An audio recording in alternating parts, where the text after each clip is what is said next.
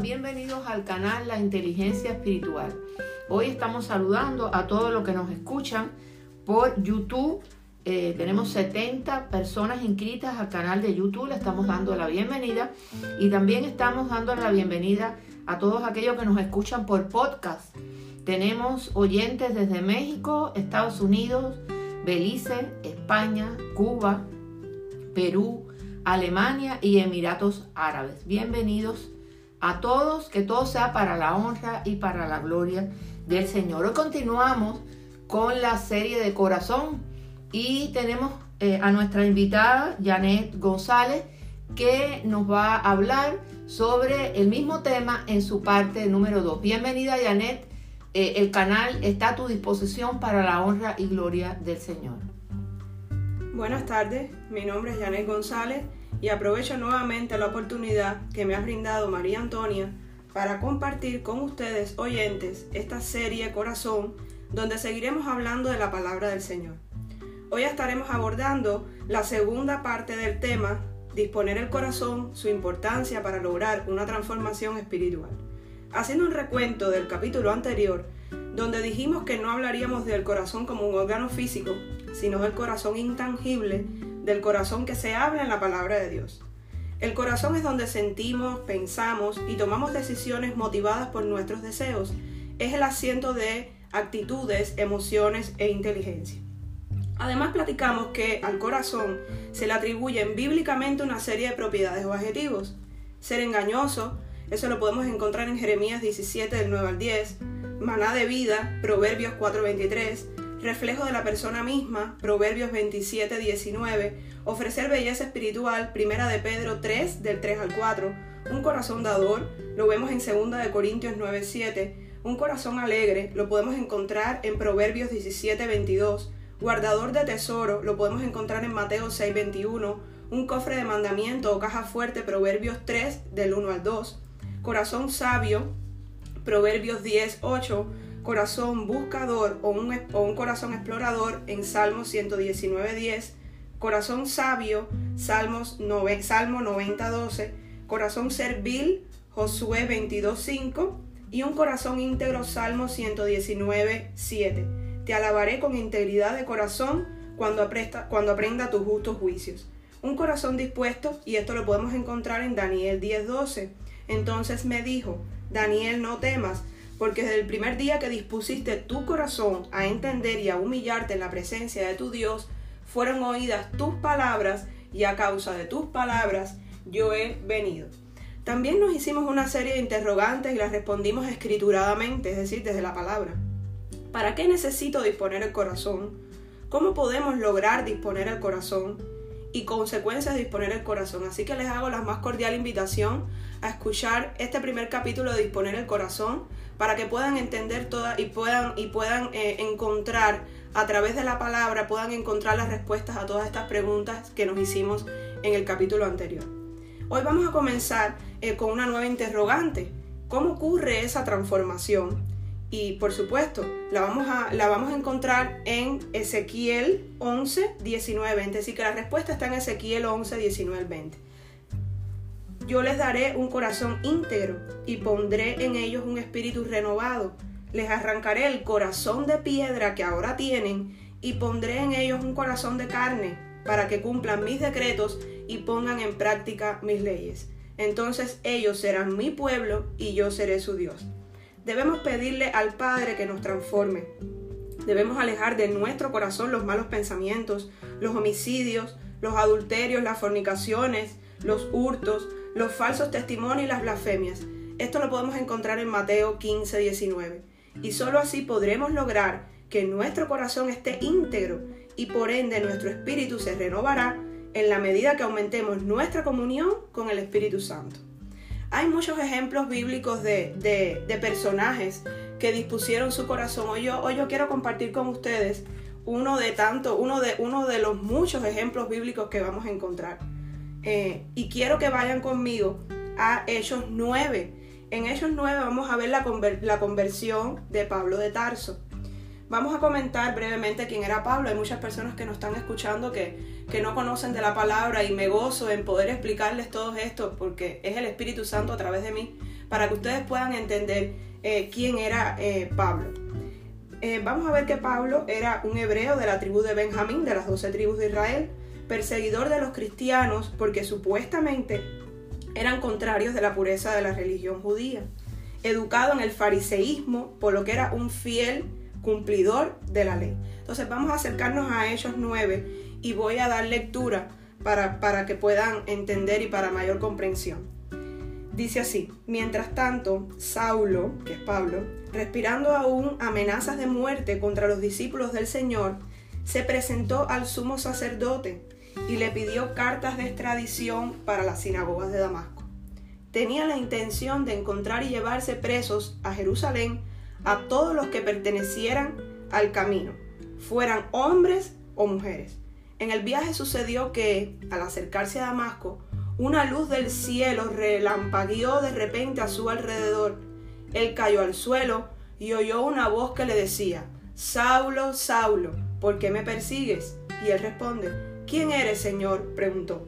Aquí ya vamos a ver que fue, ahí ya Pablo dispuso su corazón, desde ese preciso momento que le reconoció como Señor. ¿Quién eres, Señor? preguntó. Yo soy Jesús, a quien tú persigues, le contestó la voz. Levántate y entra en la ciudad, que allí se te dirá lo que tienes que hacer. Los hombres que viajaban con Saulo se detuvieron atónitos, porque oían la voz pero no veían a nadie. Saulo se levantó del suelo, pero cuando abrió los ojos no podía ver, así que lo tomaron de la mano y lo llevaron a Damasco. Estuvo ciego tres días, sin comer ni beber nada. Había en Damasco un discípulo llamado Ananías, a quien el Señor llamó en una visión. Ananías, aquí estoy, Señor. Anda, ve a la casa de Judá, de Judas, en la calle llamada derecha, y pregunta por un tal Saulo de Tarso. Está orando y ha visto en una visión a un hombre llamado Ananías que entra y pone las manos sobre él para que recobre la vista. Esa disposición de corazón logró eh, hizo que Pablo viviera para Cristo y morir por su causa. Hoy yo quiero también citar un versículo que está en, en Gálatas 2.20. Dice que, que, por supuesto, esa carta la escribió Pablo, este mismo hombre que fue transformado, este mismo hombre que perseguía a los cristianos inicialmente y luego cae rendido a los pies del Señor. Dice el versículo, Gálatas 2.20. Con Cristo estoy juntamente crucificado y ya no vivo yo, mas vive Cristo en mí, y lo que ahora vivo en la carne, lo vivo en la fe del Hijo de Dios, el cual me amó y se entregó a sí mismo por mí. La disposición de su corazón transformado fue capaz de escribir tantas epístolas como Romanos, Primera y Segunda de Corintios, Gálatas, Efesios, Filipenses, Colosenses, Primera y Segunda de Tesalonicenses y Primera y Segunda de Timoteo, Tito y Filemón. También otro de los personajes que, dispuso su corazón grandemente fue el rey David. Y tanto así que el gran salmista escribió un salmo, el cual es el Salmo 108 de los tantos que escribió, y dice así el salmo. Mi corazón está dispuesto, oh Dios, cantaré y entonaré salmos, esta es mi gloria. Despiértate, salterio y arpa, despertaré al alba. Te alabaré, oh Jehová, entre los pueblos, a ti cantaré salmos entre las naciones, porque más grandes que los cielos es tu gloria y tu misericordia, y hasta los cielos tu verdad. Exaltado sea sobre los cielos, oh Dios, y sobre toda la tierra sea enaltecida tu gloria, para que sean librados tus amados, salva con tu diestra y respóndeme. Hoy quiero hacerte una exhortación final. Hoy te pedimos, Padre, que transformes nuestros corazones. Hoy venimos en humillación voluntaria para que limpies nuestro corazón. Saca toda esa raíz de amargura. Donde hay odio, pon amor. Donde hay miedo, pon amor. Donde hay envidia y rivalidad, sustitúyelo por amor, por tu amor inagotable que nunca se acaba. Hoy quiero hacerte también la invitación, si aún no has recibido al Señor en tu corazón o si has perdido el primer amor, es decir, que ya no tienes el fervor y el apasionado compromiso de antes, porque apareció la rutina y la costumbre, ha sustituido el amor intenso hacia el Señor, por lo que necesitan de la reflexión sobre su vida cristiana para rescatar el deleite de su primer encuentro con Jesús, les invito a que hagan esta oración escritural. Su palabra dice, y al que a mí viene no le rechazo, Juan 6:37, porque todo el que invoque el nombre del Señor será salvo. Romanos 10:13. También dijiste que si confesaras con tu boca que Jesús es el Señor y creyeres en tu corazón que Dios lo levantó de los muertos, serás salvo, porque con el corazón se cree para justicia, pero con la boca se confiesa para salvación. Esto viene en Romanos 10, 9, 10. Tras hacer esta oración podemos asumirnos como hijos de Dios, mas a todos los que le recibieron, a los que creen en su nombre, les dio derecho de ser hijos de Dios. Estos no nacen de la sangre, ni por deseos naturales, ni por voluntad humana, sino que nacen de Dios. Juan 1, 12, 13. Qué hermoso, doctora Yané. Muchísimas gracias por tu participación que ya es habitual. Será hasta la próxima vez. Bendiciones de lo alto.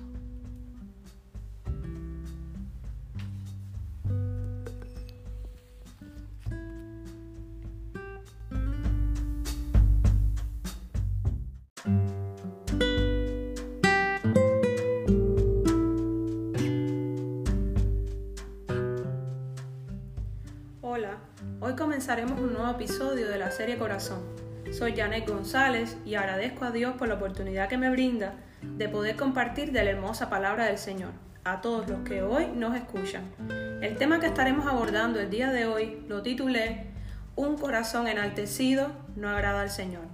Nos apoyamos en el siguiente versículo que encontramos en Mateo 23:12, porque el que a sí mismo se enaltece será humillado y el que se humilla será enaltecido. Aprovecho la ocasión para realizar la invitación cordialmente para que escuchen los capítulos 1 y 2 de Corazón Dispuesto. El Espíritu Santo puso en mi corazón este tema en un momento de mi vida donde me di cuenta a través de la lectura de la Biblia que un corazón humillado agrada a nuestro Padre.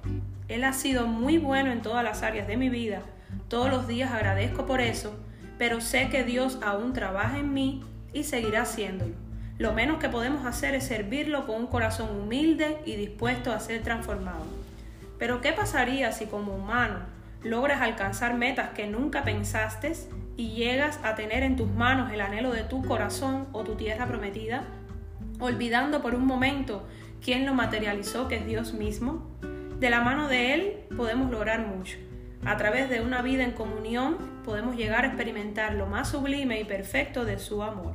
Dios complaciendo los deseos de nuestro corazón, los más anhelados, los más soñados, como dice la palabra, que todo lo que pidamos en oración, eso tendremos, Mateo 21, 22, y todo lo que pidiereis en oración, creyendo lo recibiréis. Lo ideal es que estemos tan comprometidos con Dios que sus anhelos y sus deseos sean los nuestros, todo para lograr cumplir su propósito en nuestras vidas y se haga manifiesto su libro eso viene en Salmo 139, 16. Tus ojos vieron mi cuerpo en gestación, todo estaba ya escrito en tu libro, todos mis días estaban diseñando, aunque no existía uno de ellos. Hoy el Espíritu Santo me ha inquietado con este tema, porque como seres humanos que somos, cuando logramos tener algo en nuestras vidas, ya sea en el ámbito profesional, personal, laboral, pensamos haberlo logrado por nuestros propios medios, por nuestra capacidad, e inteligencia del mundo que no viene de lo alto, sino que es terrenal, natural y diabólica, como bien se especifica en Santiago 3.15. Dios lo deja bien plasmado en Deuteronomio capítulo 8. El Señor es muy claro con su pueblo Israel, y nosotros somos Israel, somos ramas injertadas. Y nos deja una serie de instrucciones que hoy recuerdo. La Biblia es atemporal, cobra vida cuando la escudriñamos y cuando nos dejamos llevar por el Espíritu Santo. Deuteronomio del hebreo de Barín, estas son las palabras, es un libro escrito por Moisés donde se dejan una serie de instrucciones que debe seguir el pueblo de Israel y su descendencia. Se habla de obediencia a Dios en todo momento. Y vamos a dar lectura al capítulo 8 de Deuteronomio. Cumple fielmente todos los mandamientos que hoy te mando para que vivas, te multipliques y tomes posesión de la tierra que el Señor juró a tus antepasados. Recuerda que durante 40 años el Señor tu Dios te llevó por todo el camino del desierto y te humilló y te puso a prueba para conocer lo que había en tu corazón y ver si cumplirías o no sus mandamientos. En cuántas ocasiones Dios ha probado nuestro corazón y nos ha hecho pasar por pruebas acorde a lo que quiere trabajar en nosotros, siempre decimos, Del tamaño de tu prueba será tu bendición. Dios nos disciplina y nos corrige porque nos ama, y sus bendiciones siempre serán mucho más grandes de lo que podamos merecer. Recordemos nuestra condición de pecadores y quién nos rescató por amor. Te humilló y te hizo pasar hambre, pero luego te alimentó con maná, comida que ni tú ni tus antepasados habían conocido, con lo que te enseñó que no solo de pan vive el hombre, sino de todo lo que sale de la boca del Señor. Durante esos 40 años no se te gastó la ropa que llevabas puesta, ni se te hincharon los pies. Reconoce a tu Señor que, así como un padre disciplina a su hijo, también el Señor tu Dios te disciplina a ti. Aceptemos con amor, hermanos, la disciplina del Padre. En su infinito amor nos moldea para acercarnos aún más a su presencia. Cumple los mandamientos del Señor tu Dios, témelo y sigue sus caminos, porque el Señor tu Dios te conduce a una tierra buena, tierra de arroyos y de fuentes de agua, con manantiales que fluyen en los valles y en las colinas, tierra de trigo y de cebada, de viñas, higueras y granados, de miel y de olivares, tierra donde no escaseará el pan y donde nada te faltará, tierra donde las rocas son de hierro y de cuyas colinas sacarás cobre.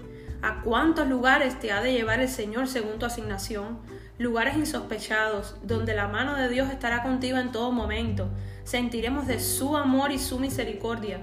Muchas veces hemos llegado a un lugar donde nos reciben bien y nos parece que hemos pertenecido a Él toda la vida, donde la puerta se abre y ni siquiera te esforzaste para ello. Dios está poniendo su mano y abriendo sendas para caminar seguro. Pensemos a cuántas tierras prometidas nos llevará el Señor, promesas que serán cumplidas a su momento y en el tiempo de Él. Cuando hayas comido y estés satisfecho, cuando hayas alcanzado ese sueño en tu vida, en cualquier esfera, alabarás al Señor tu Dios por la tierra buena que te habrá dado. Pero ten cuidado de no olvidar al Señor tu Dios. No dejes de cumplir sus mandamientos, normas y preceptos que yo te mando hoy y cuando hayas comido y te hayas saciado, cuando hayas edificado casas cómodas y las habites, cuando se hayan multiplicado tus ganados y tus rebaños, y hayan aumentado tu plata y tu oro, y sean abundantes tus riquezas, no te vuelvas orgulloso ni olvides al Señor tu Dios, quien te sacó de Egipto, la tierra donde viviste como esclavo. El Señor te guió a través del vasto y horrible desierto, esa tierra reseca y sedienta, llena de serpientes venenosas y escorpiones, te dio el agua que hizo brotar de la más dura roca. En el desierto te alimentó con maná, comida que jamás conocieron tus antepasados. Así te humilló y te puso a prueba para que a fin de cuentas te fuera bien. No se te ocurra pensar esta riqueza es fruto de mi poder y de la fuerza de mis manos. Recuerda al Señor tu Dios, porque es Él quien te da el poder para producir esa riqueza. Así ha confirmado hoy el pacto que bajo juramento hizo con tus antepasados. Si llegas a olvidar al Señor tu Dios y sigues a otros dioses para adorarlos e inclinarte ante ellos, hoy testifico hoy en contra tuya que ciertamente serás destruido.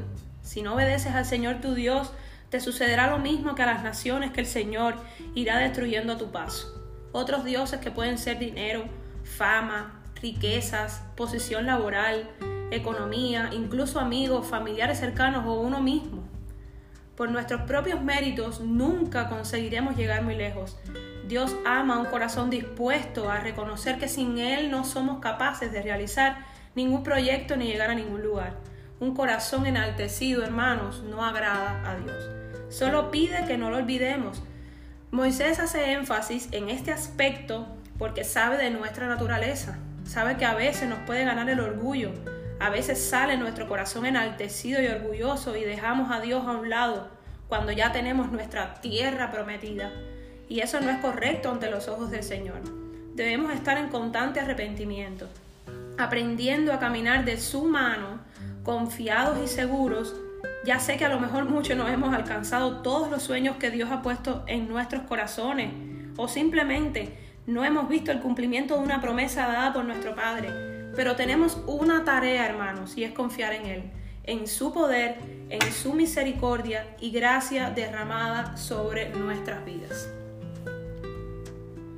Si aún no has recibido al Señor, o has perdido el primer amor, es decir, que ya no tienes el fervor y el apasionado compromiso de antes porque apareció la rutina y la costumbre ha sustituido el amor intenso hacia el Señor, por lo que necesitan de la reflexión sobre su vida cristiana para rescatar el deleite de su primer encuentro con Jesús, les invito a que hagan esta oración escritural.